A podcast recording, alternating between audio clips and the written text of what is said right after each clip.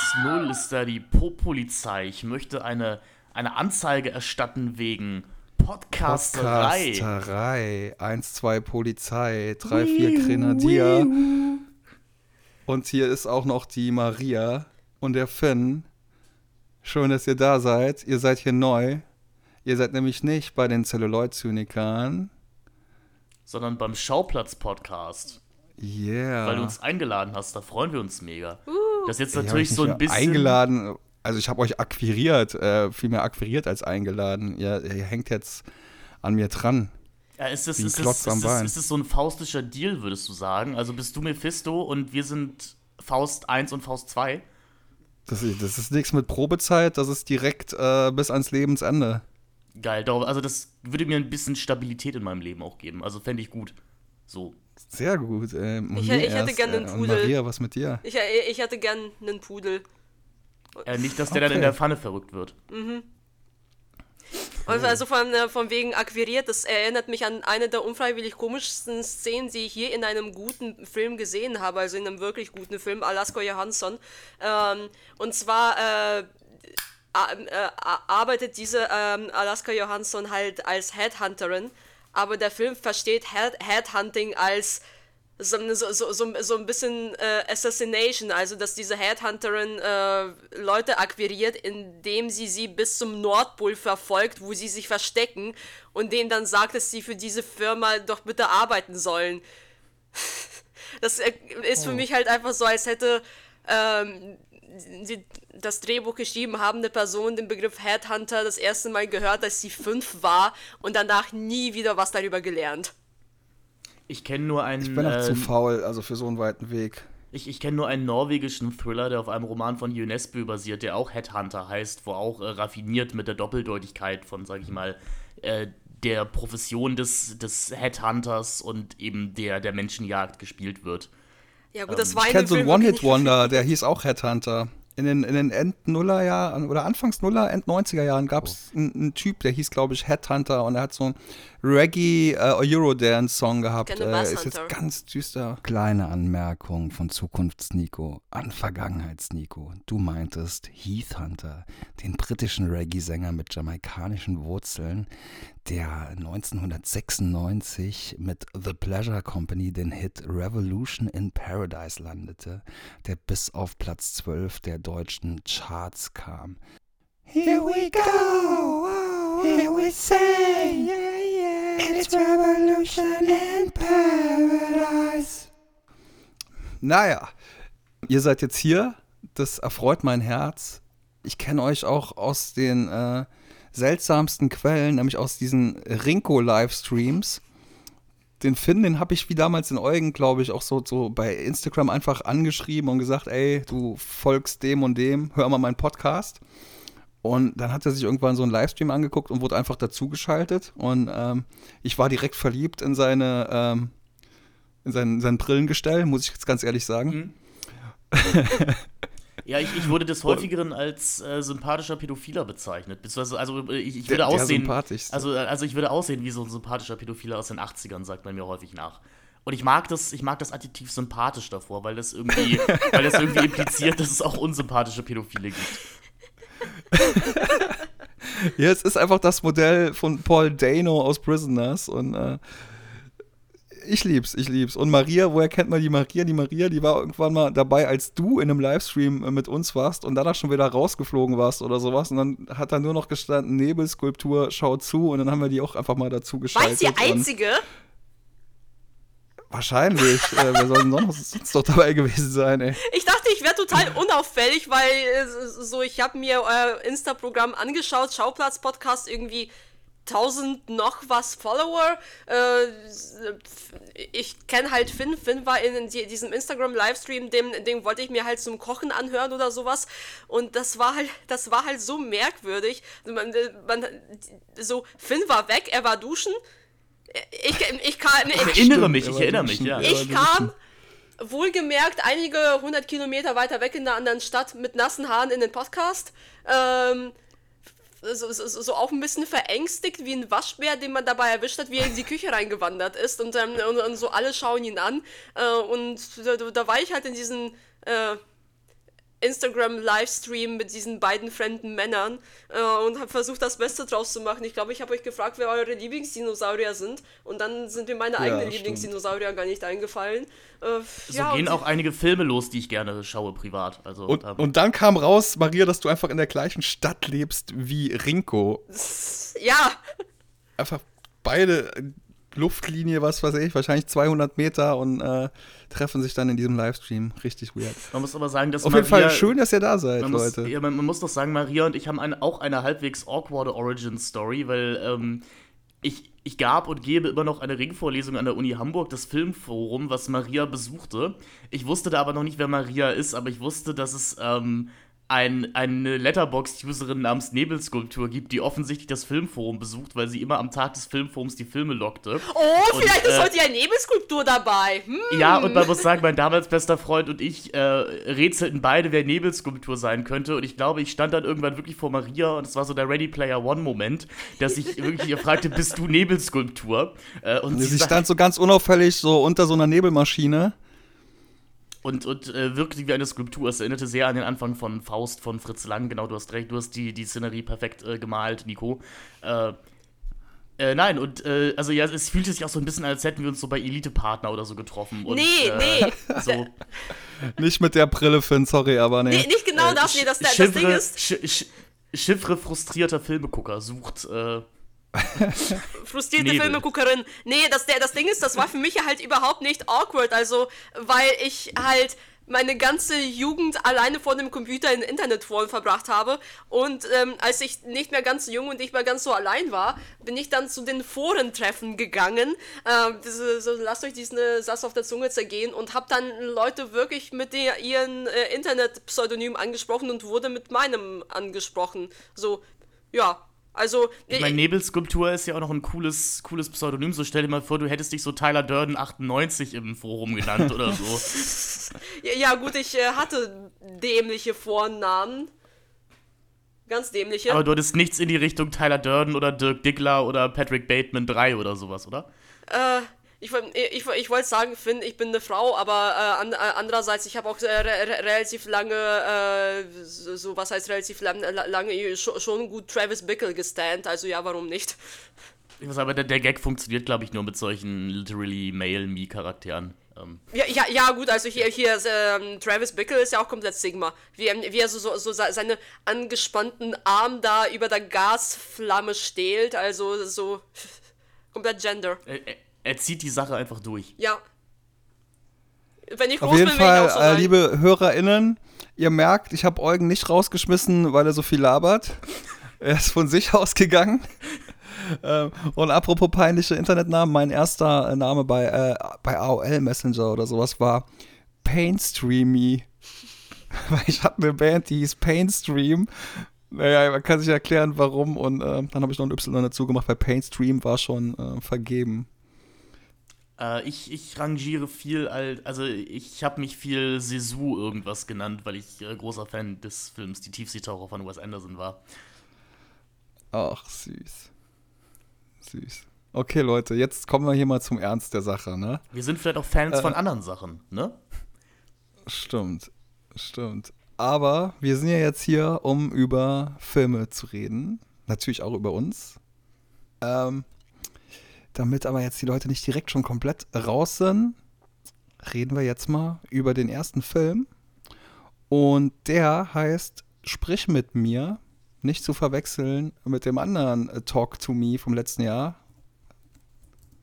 Ja, ich muss sagen, als du meintest, wir reden über den Film Sprich mit mir, dachte ich auch erst, du meinst den Horrorfilm und dachte mir, ja, cool, der fehlt mir aus diesem Jahr ja noch, das wird ja mega. Ach echt? Ähm, Oder Abla Cornelia, sprich mit ihr. Oh, Ja, und dann, dann, startet, dann, dann startete ich diesen Film und merkte, okay, es geht irgendwie um einen Urlaub auf, äh, auf Rügen. Anscheinend ist das nicht dieser Horrorfilm. Also es ist auch irgendwo ein Horrorfilm, Ja, aber ja, auf auf eine, andere Weise, auf einer, genau. Auf einer zwischenmenschlichen Art und Weise. Stimmt, stimmt, stimmt. Ja, wir- Genau. Ähm, dazu sind wir gekommen, weil äh, dieser Film ein Premieren-Screening haben wird bei mir im Kolosseum am 18.01.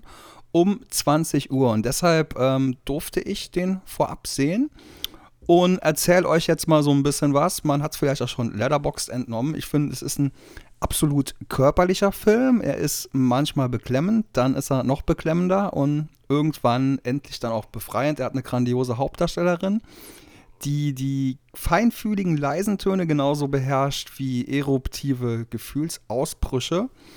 Und er hat eine Regie mit einem Blick aufs Ganze, wo sehr kleine Details irgendwann ihren Zweck erfüllen.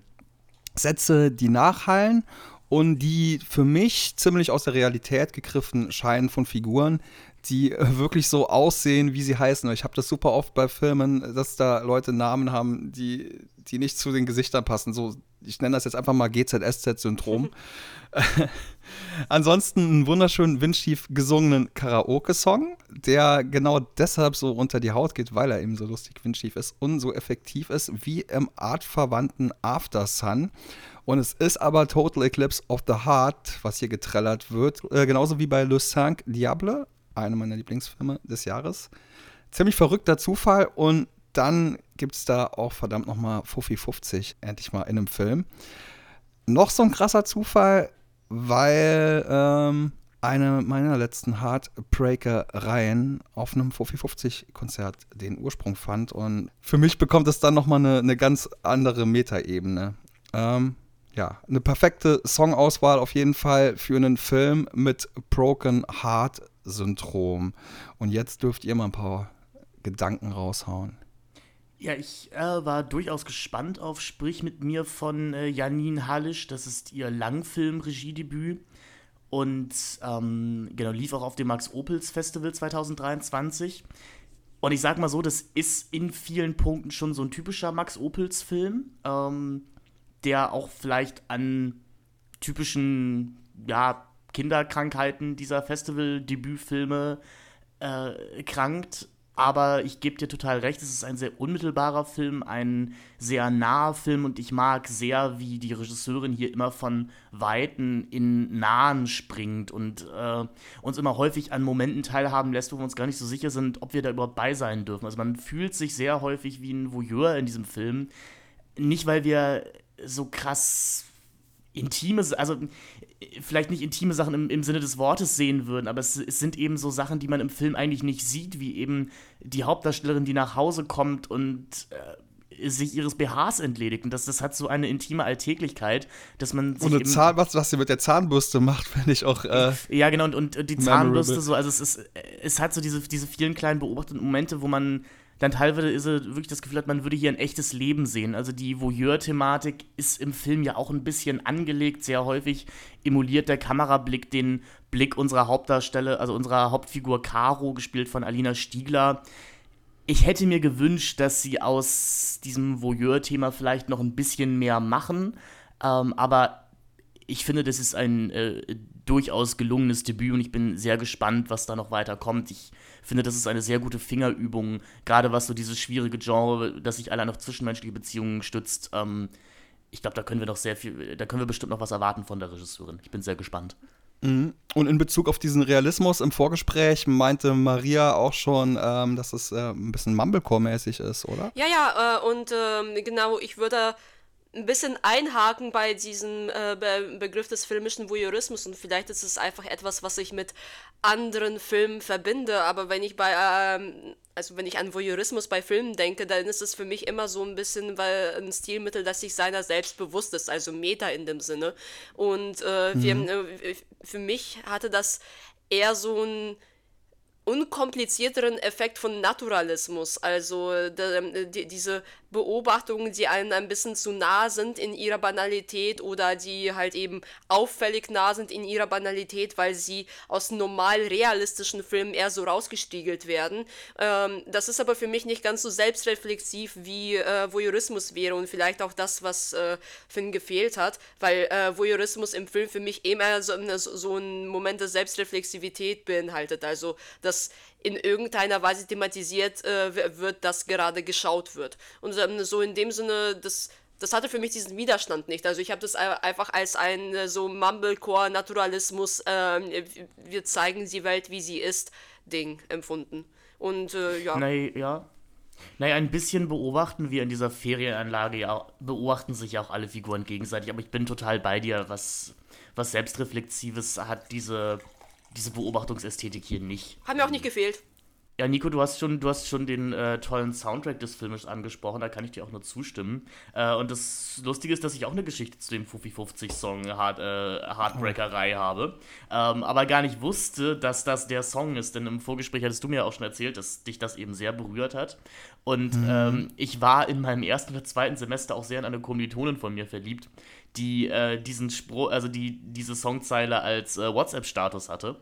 Und oh. äh, ich, ich, googelte das dann, weil ich mir so dachte, hey, das ja, man weiß ja erstmal gar nicht, hä? das ist ja auch sehr dadaistisch. Ähm, ja, genau, und ich, ich, ich dachte mir, also das, äh, das, äh, die junge Frau wusste ich, ist sehr talentiert, auch, äh, auch lyrisch und kreativ und dachte, hey, das könnte auch eine Eigenkreation von ihr sein. Ich habe die Zeile aber trotzdem gegoogelt und landete eben bei diesem Song, hatte aber vergessen, dass die Band Fufi 50 heißt und äh, dann spielte das in diesem Film und ich, ich war kurz berührt. Ja, also ich glaube, also Band ist es nicht, es ist halt eine, eine, Schauspielerin. Ähm, das ist, die Schauspielerin heißt, glaube ich, Vanessa Leubel. Und Fuffi 50 ist ein Projekt, das äh, im Rahmen ihrer Theatertätigkeit, glaube ich, entstanden ist und sich dann so ein bisschen ähm, verselbstständigt hat. Du hast ja auch, genau, du, du hast ja auch schon die After Sun-Parallelen angesprochen. Und das tut mir so ein bisschen leid, weil ich würde auch gern was Klügeres sagen, als es hat durchaus Parallelen zu After Sun. Aber ja, so, so ist es halt eben. Ähm, statt einer Vater-Tochter-Beziehung haben wir hier eben eine Mutter-Tochter-Beziehung. Ähm, es gibt auch eine, eine Karaoke-Performance eines eigentlich schon zu Tode gespielten Hits.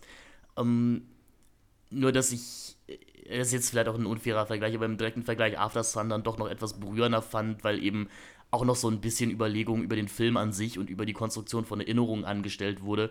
Das will, das will sprich mit mir natürlich gar nicht leisten oder, oder das, auf die Ebene möchte er ja gar nicht gehen. Deswegen ist es vielleicht auch unfair, diesen Vergleich überhaupt erst aufzumachen. Ähm, ja, der ist auch sehr offensichtlich. Also, ja, genau. Es gab halt zuletzt einfach nur diesen anderen äh, Film, wo es um die Beziehung von einem Kind und einem Elternteil ging, die äh, das Ganze im Urlaub dann miteinander ausgemacht haben. Oh, aber aber ähm, After Sun ist ja auch viel impressionistischer auf eine Art. Ähm, aber äh, gen äh, genau da würde ich gerne noch einhaken. Äh, ich finde, äh, ich fand die Szene auch äh, und die Parallele von, äh, von, zwischen den beiden Szenen auch recht interessant, beziehungsweise mir ist da spontan mehr zu eingefallen und vielleicht fällt euch, fallen euch noch mehr Filme ein, die das ähnlich einsetzen, die Karaoke-Sektionen ähnlich einsetzen. Aber sowohl in After Sun als auch jetzt in Sprich mit mir haben wir diese Karaoke-Szene an einem emotionalen Hochpunkt des Films, die äh, sehr, sehr viel vermitteln muss, äh, was äh, so verbal nicht, ausdrück, äh, nicht ausgedrückt werden kann. Und ähm, in, in beiden Fällen so Karaoke als ein Pretext, ähm, das, gesungen, das gesungen wird, aber halt auch nicht professionell gesungen wird. Das mal halt so ein ähm, bisschen zittrig, bisschen verhaspelt, bisschen schief gesungen wird. Und äh, so, also After Sun halt weniger, aber halt äh, vor allem sprich mit mir, das ist ja in so einem naturalistischen Mumblecore-Modus gemacht.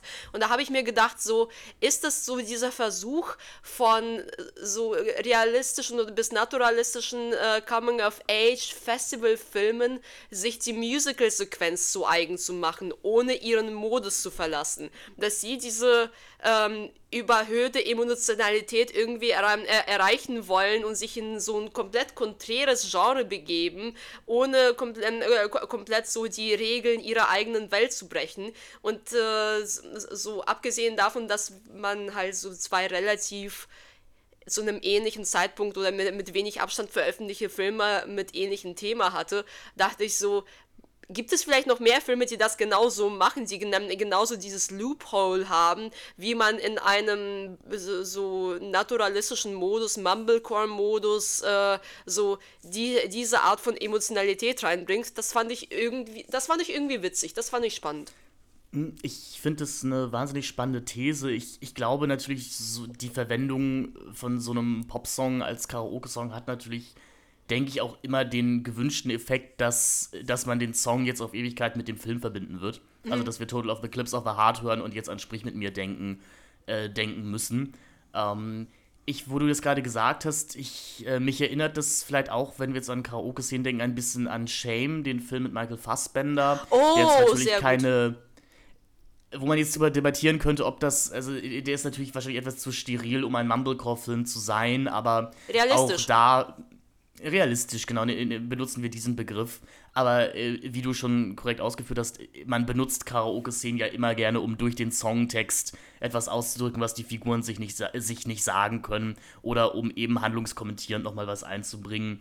Ich denke, eine andere große Karaoke-Szene ist sicherlich auch noch in Mulholland Drive die, die Lorando-Szene. Mhm. Ähm, vielleicht machen wir irgendwann mal Top 5 Karaoke-Szenen im Film. Ja, auf jeden Fall, auf jeden Fall.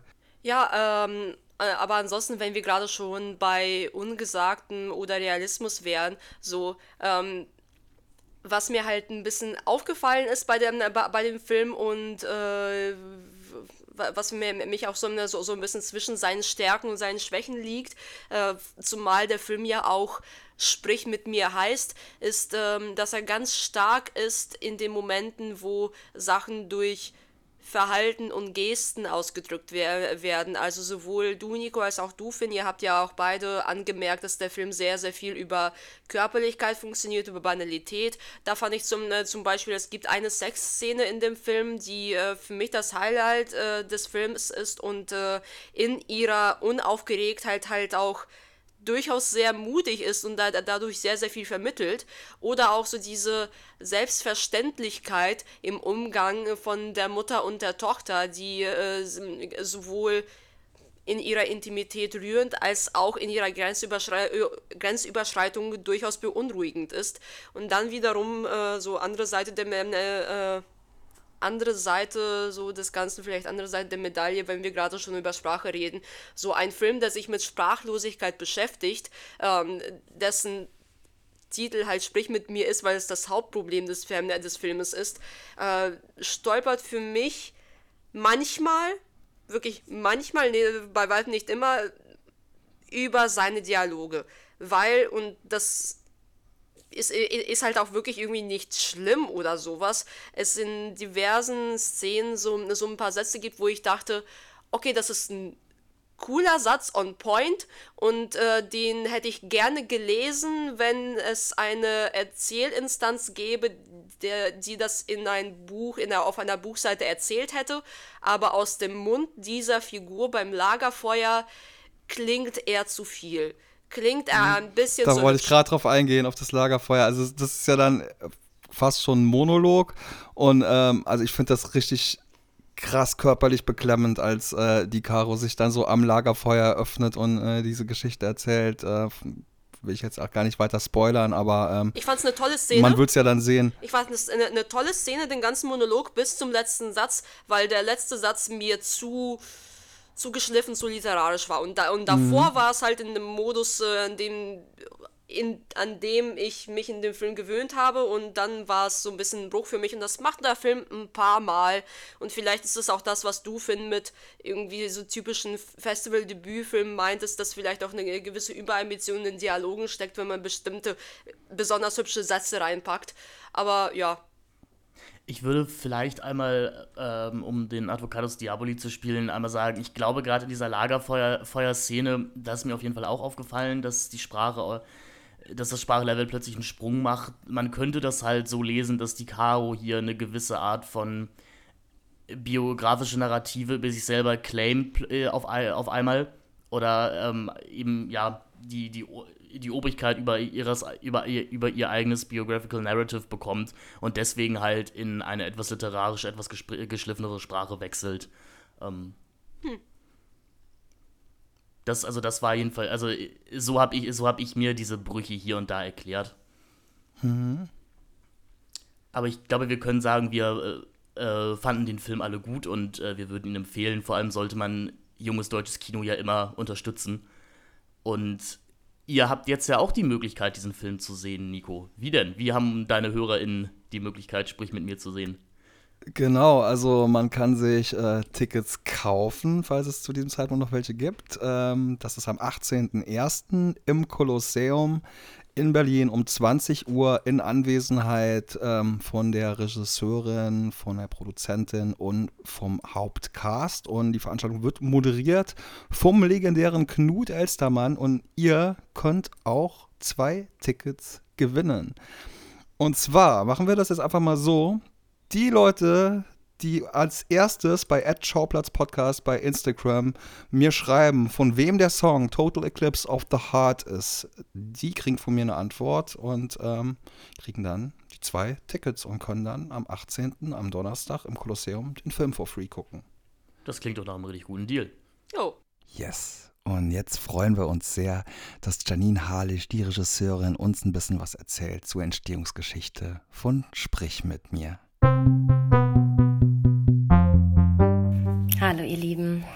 Verzeiht meine nasale Stimmlage. Ich komme gerade aus einer dicken Erkältung.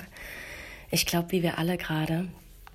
Und ich freue mich wahnsinnig, ein bisschen was über unseren Film Sprich mit mir zu sagen über unseren Prozess, über viele Jahre Arbeit. Ähm, wir haben tatsächlich ein, wie wahrscheinlich auch alle, aber wir haben einen besonderen Prozess hinter uns, ähm, der uns ähm, viele Verzögerungen beschert hat. Das heißt, wir sitzen oder wir saßen, glaube ich, sieben Jahre an dem Film, von der ersten Idee bis zur Auswertung. Wir haben, glaube ich, die Idee entwickelt in 2017. Ähm, in Gedanken sitzt meine Produzentin Clara Gerst neben mir. Wir sind mittlerweile verheiratet mit diesem Projekt, filmisch verheiratet miteinander, durch so viele ähm, ja, Hürden miteinander gegangen, so viel gewuppt miteinander. Und irgendwie denke ich immer, es ist so ein krasses Wunder, wenn ein Langfilm entsteht egal wie er wird, es ist einfach ein Wunder, ähm, weil man irgendwie, ja, weil man vor so viele Aufgaben gestellt wird. Es ist so komplex, man muss so viele Lösungen finden, man muss wahnsinnig viel loslassen. Und ich glaube, da unter diesem Stern steht dieses Projekt auch. Wir mussten einfach wahnsinnig viel loslassen, dass Neues entstehen kann. Und ich hatte eben diese Idee äh, 2017. Ich hatte schon ähm, ein bisschen geschrieben, immer mal wieder. Und dann war ich mit meiner Mutter ähm, auf Mallorca und ich habe ähm, diese wunderbare Frau gesehen und habe gedacht, warum mache ich nicht einen Film über Mütter und Töchter? Warum erzähle ich nicht die Beziehung, die mir so sehr fehlt in, im Kino, im Fernsehen? Ähm, ich bin irgendwie groß geworden, weißt du, so mit so 80er und 90er Jahren Filmen. Und ähm, die Mutter stirbt meistens in den ersten zwei Minuten. Und ich war so, wo sind die Mütter? Und dann wird mit den Vätern weitergemacht, was auch schön ist. Aber nicht, wenn es wenn, immer die Väter sind und irgendwie diese, diese tolle, komplexe Beziehung ähm, findet irgendwie nicht den Weg auf die Leinwand. Und das hat mir schon immer so gefehlt. Und ich dachte, okay, ich habe eine wahnsinnig besondere Mutter-Tochter-Beziehung und ähm, die nehme ich jetzt und mache die zum Schauplatz. Und so fing das an. Und ich fing an zu schreiben, was natürlich auch nicht so leicht war, weil wenn du mm, mit was Persönlichem beginnst, ähm, kommst du manchmal nicht ganz an die Wahrheit ran. Ich habe mal diesen schönen Spruch ähm, gehört, der der sagte, ähm, lass dir eine gute Geschichte nie durch die Wahrheit ruinieren. Und da ist so viel dran, weil du, ja, weil du natürlich, ähm, weil du natürlich dich auch schämst für bestimmte Dinge, weil du an bestimmte Dinge nicht ran willst und da irgendwie ranzukommen. Ich glaube, das war schon mal die größte Herausforderung, ähm, jemanden zu finden, mit dem ich auch schreiben kann, weil zu zweit macht es immer mehr Spaß. Und habe dann durch Zufall Hanna Sioda kennengelernt, ähm, tollste Drehbuchautorin. Und wir waren einfach so ehrlich und so egolos und sind da irgendwie ran. Und es war eine so schöne Zusammenarbeit. Und wir saßen aber auch wirklich lange. Wir haben viel Ping-Pong gespielt. Wir haben viel geguckt, irgendwie, wo wollen wir ran? Und ich, ich oder wir, und da haben Clara und ich auch so viel drüber gesprochen. Wir wollten halt einen Film machen, der eine Körperlichkeit zeigt und vor allem eine Körperlichkeit, die ich sonst nicht so sehe. So, wo eine Körperlichkeit, wo du halt eben nackt mit deiner Mutter auf dem Klo sitzt, so. Und nebeneinander pinkelst und dich kommentierst und ähm, in einem Bett schläfst, weil du holst dir halt keine zwei Zimmer, weißt du, so. Und bestimmt nicht mit einer alleinerziehenden Mutter, so. Und ähm, ich wollte vor allen Dingen auch Frauen zeigen in ihren Körpern, die ich kenne. Und ich wollte eine Intimität zwischen Frauen zeigen und eben die Komplexität, die es zwischen Müttern und Töchtern gibt. Und die Vorwürfe und die Liebe und ähm, ähm, die Scham und äh, die Übergriffigkeiten und der Partnerersatz. Und da ist so viel so viele Gedanken, die da irgendwie reingeflossen sind, weil die Frage ist auch immer, wie zeigst du sowas? Wie machst du es zum Thema, weißt du, ohne dass du irgendwie den Leuten das vor den Latz knallst? Und ich glaube, das war auch unsere größte Herausforderung. Und dann auch Leute ins Boot zu holen. Also Clara hat auch das Casting gemacht, die hat wahnsinnig lange gesucht, weil wir auch besetzen wollten. Weil wir haben natürlich auch, da komme ich gleich zu, einfach ein wahnsinnig kleines Budget gehabt. Und wir wussten, wir müssen so lange am Drehbuch feilen, bis das sitzt und bis da alles drin steht, was wir wollen. Und, ähm, und dann gehen wir auf Leute zu. Und wenn dann Leute Ja sagen, dann sagen sie auch Ja zu allem. Dann sagen sie Ja zu einer gewissen Nacktheit. Und ich meine aber auch eine seelische Nacktheit. Ähm, genau, dass sie uns vertrauen. Ähm, dann sagen sie Ja zu, zu Körperlichkeit wie zeigen wir diese Körperlichkeit? Also weißt du, wie bespricht man auch unter den Schauspielerinnen, und das haben wir sehr, sehr viel gemacht, ähm, wie bespricht man, äh, wie zeigen wir etwas ungeschönt, aber wie, wie zeigen wir es trotzdem würdevoll? Auch interessant mit unserer Kamerafrau, ne, Antonia Lange. Also wie, wie zeigen wir Körper?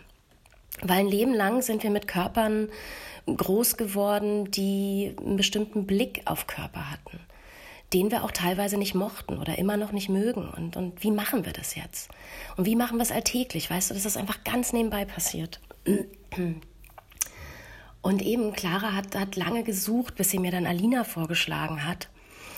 Und ich war einfach so dankbar, als Alina Stiegler eben als, als, als Hauptdarstellerin reinkam und sie kam schon sehr früh rein und ich konnte halt einfach mit Alina so viel darüber sprechen, was es bedeutet, eine Frau zu sein, als Frau groß zu werden, was es bedeutet, ähm, eine Mama zu haben und, und welche Themen da hochkommen. Und wir haben viel auch über Trauma gesprochen. Ne? Was, was nehmen wir an von unseren Müttern? Was wollen wir nicht annehmen? Was werfen wir ihnen vor? Was wollen wir besser machen? Und dieses Reden darüber hat einfach so viel gebracht und wir haben uns einfach von Anfang an vertraut und wussten irgendwie, wir gehen diesen Weg zusammen. Und damit war irgendwie schon, weißt du, im Team, was dann so langsam gewachsen ist, war halt eine wahnsinnige Intimität da, die wir aber auch brauchten. Und dann kam Barbara Philipp dazu und, und das ist auch irgendwie so schön, nach jemandem zu suchen, wo es dann auch nur noch derjenige sein kann, diejenige in dem Fall, ähm, weil wir eben auch nach so einer Direktheit gesucht haben und nach einem Humor und nach so einem Schnack. Und das hat Barbara. Und äh, bei Alina eben diese, diese, diese unglaubliche Ehrlichkeit und diese Transparenz und ähm, diese Wucht, aber eben auch die sensiblen Töne. Und dann kam eben Peter, Peter Lohmeier mit ins, äh, ins Boot und der auch wieder so eine ganz andere mh, mm, Note irgendwie reinbrachte auch erstmal als, als einziger Mann, der ja sehr viel in den beiden Frauen auslöst. Ähm, einerseits Love Interest, andererseits irgendwie abwesender Vater und, und Peter ähm, kam eben auch mit einer Spielfreude da rein. Ähm, oder sage ich es noch besser, irgendwie Neugierde da rein, in diese Frauenwelt da reinzugehen und, und zu gucken, ja, was, was, was passiert da zwischen denen und was ist da mein, mein Part da drin?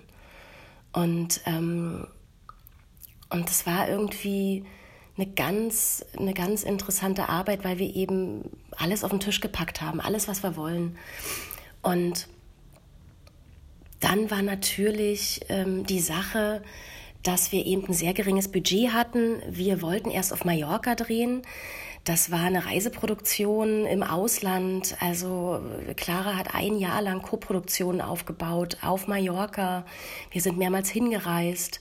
Ähm, und waren eigentlich dreh-ready. wir waren eigentlich dreh, drehbereit. Irgendwie ein Teil von Team war schon drüben. Wir hatten alles, Cast, allem drum und dran. Und Das war im März 2020. Und wir wissen alle, was im März 2020 war. Wir waren eine Woche vor dem ersten Lockdown, wollten wir anfangen zu drehen und dann wurden wir abgesagt. Und es war wahnsinnig krass, weil wir eben schon seit Jahren dran gearbeitet hatten und es ist ein Debütfilm oder bei uns ist es ein Abschlussfilm, noch sogar vor dem Debüt. Ähm, und du machst irgendwie alles zum ersten Mal und, und dann passiert halt sowas. Und wir sind ja nicht die Einzigen, die da reingeraten sind. Und ja, dann waren wir erstmal platt. Dann waren wir erstmal ausgenockt. Wir mussten allen Leuten absagen, wir wussten nicht, was passiert. Ähm, ich bin dann erstmal tatsächlich zu meiner Mutter nach Brandenburg. Ähm, damals hatten wir noch den Titel Mama Malle und ich. Das war eigentlich unser Film. Und dann hieß es loslassen. Ein Jahr lang loslassen. Wir haben immer wieder geguckt, können wir auf Mallorca drehen, können wir nicht drehen.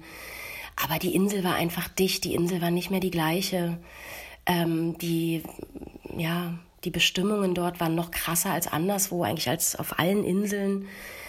Und dann haben wir hin und her überlegt, machen wir das weiter? Wir hatten viel Geld verloren auch. Ähm, auf Mallorca können wir es nicht drehen, wollen wir es in Deutschland drehen. Wenn wir es in Deutschland drehen, heißt es aber, dass wir das Buch umschreiben müssen. Heißt das, dass wir wahrscheinlich auch Teammitglieder verlieren, weil eben auch andere Projekte ja verschoben haben, die dann wieder ja auch anderen Projekten versprochen waren. Und es waren wahnsinnig viele Gespräche, es gab, es war viel, viel Tränen auch, viel Verzweiflung weil du einfach schon so viel, so viel da reingesteckt hattest.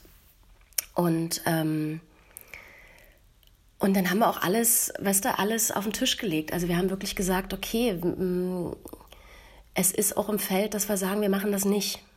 Oder es ist im Feld, dass wir sagen, wir schreiben das Buch nochmal um. Es ist im Feld, ähm, weißt du, also wir haben einfach wirklich alles aufgezählt, ähm, damit wir irgendwie frei in unserer Entscheidung sind und dann auch wirklich eine gute Entscheidung treffen. Und dann habe ich mich über Weihnachten hingesetzt und ähm, dann kam irgendwie noch mal so ein Energieschwung und und dann habe ich teilweise mit Hannah ähm, teilweise allein, weil es gab dann auch so bestimmte Punkte, die ich auch nur allein greifen konnte, ähm, habe ich das Buch nochmal umgeschrieben. Und im Kern ist es das Gleiche geblieben, aber eben, wir haben es an die Ostsee dann verlegt nach Rügen. Ostsee ist einfach, ähm, war auch nochmal persönlich für mich, weil auch ganz, also weil viele Teile meiner Familie da auch herkommen.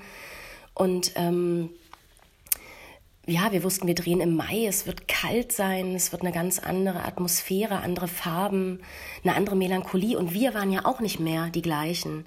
Wir hatten irgendwie ein Jahr Corona hinter uns. Ähm, ich würde mal sagen, der Film auf Malle war noch viel komödiantischer. Und hier ist dann irgendwie mehr das Drama reingekommen, was dem Film aber nicht unbedingt schlecht getan hat, weil ich glaube, ich bin noch mal an so ein paar Punkte gekommen, an die wäre ich vorher nicht gekommen. Und deswegen ist auch immer spannend, immer wenn du denkst, wirklich dein Leben kracht über dir zusammen, ist das irgendwie so eine spannende Erkenntnis, dass du manchmal, wenn das Leben über dir zusammenkracht, ähm, noch mehr an deine Wahrheit eigentlich kommst. Wenn du es schaffst, bestimmte Dinge loszulassen und sie nochmal neu zu sehen oder neu zu erkennen. Ich glaube, das war unsere krasseste Erkenntnis daraus.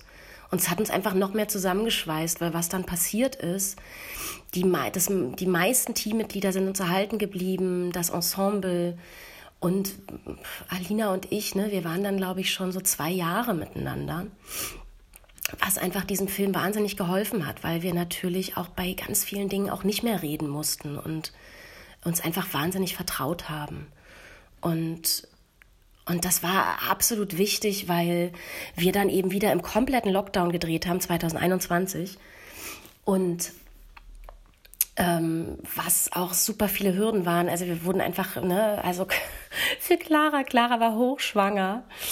Das war der Wahnsinn, ne? Produzentin. Ähm, und wir hatten so wenig Teammitglieder, die wir mitnehmen konnten, einfach weil wir Geld verloren hatten. Und die hat dieses Baby, also Baby innen und Baby außen einfach so gerockt. Und wir haben halt einmal so krasse Hygieneauflagen gehabt. Und eben hätte dieses Team, also einfach Chapeau an dieses Team auch, hätten wir da alle nicht so reingehauen ne? und da mit, mit, mit so viel Liebe irgendwie rangegangen, dann wäre das nicht möglich gewesen. Wir haben in 23 Drehtagen gedreht. Wir hätten eigentlich 29 oder 30 gehabt. Das war dann aber eben wegen den Kürzungen nicht mehr möglich. Und wir haben echt so, wir haben eigentlich Kino in Fernsehformat gedreht. Ne? Und wir hatten, glaube ich, so, ja, im Schnitt würde ich sagen, drei Takes und drei Einstellungen und aber wahnsinnig viele hochemotionale Szenen und eben wäre es nicht für dieses Team gewesen und wäre es nicht für dieses großartige Ensemble gewesen, ähm, wäre das nicht möglich gewesen, weil du kannst du kannst solche Emotionen, das das glückt dir auch auf jeden Fall mal so, du kannst die aber nicht weißt du, in diesem Tempo jeden Tag am, am Take 1 bis 3 abliefern. Und das haben die aber gemacht weil wir eben schon so lange miteinander gegangen waren oder sind und wir einfach wussten, was wir da wollen. Und uns einfach nackig gemacht haben. Im wahrsten Sinne des Wortes.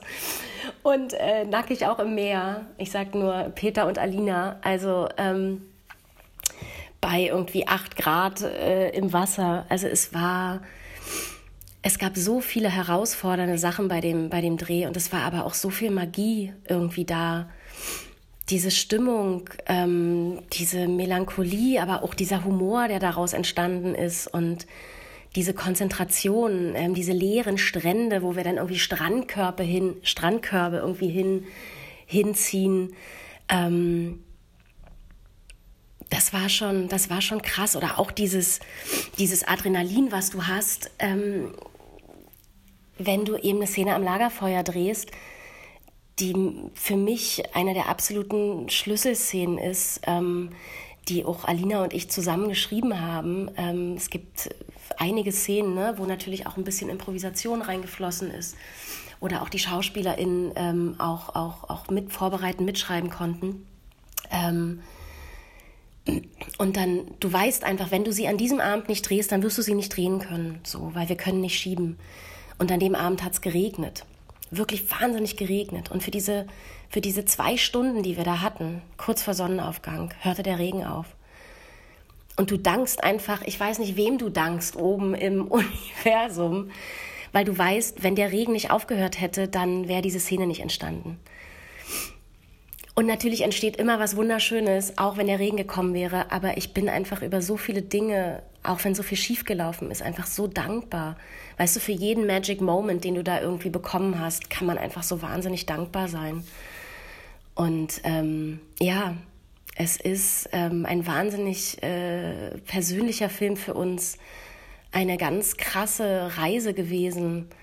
Und wir sind einfach dankbar, hier zu sein, dankbar ins Kino kommen zu können und dankbar auch für unsere Festivalreise, die wir gerade hinter uns haben und wo wir einfach so, so ein, ja, wo wir so schön ins Gespräch gehen konnten mit, mit dem Publikum und, und, und so berührende Gespräche hatten und, und merken einfach, dass es anscheinend eine wunderschöne Aufforderung zum Gespräch ist, dieser Film im wahrsten Sinne des Wortes, sprich mit mir.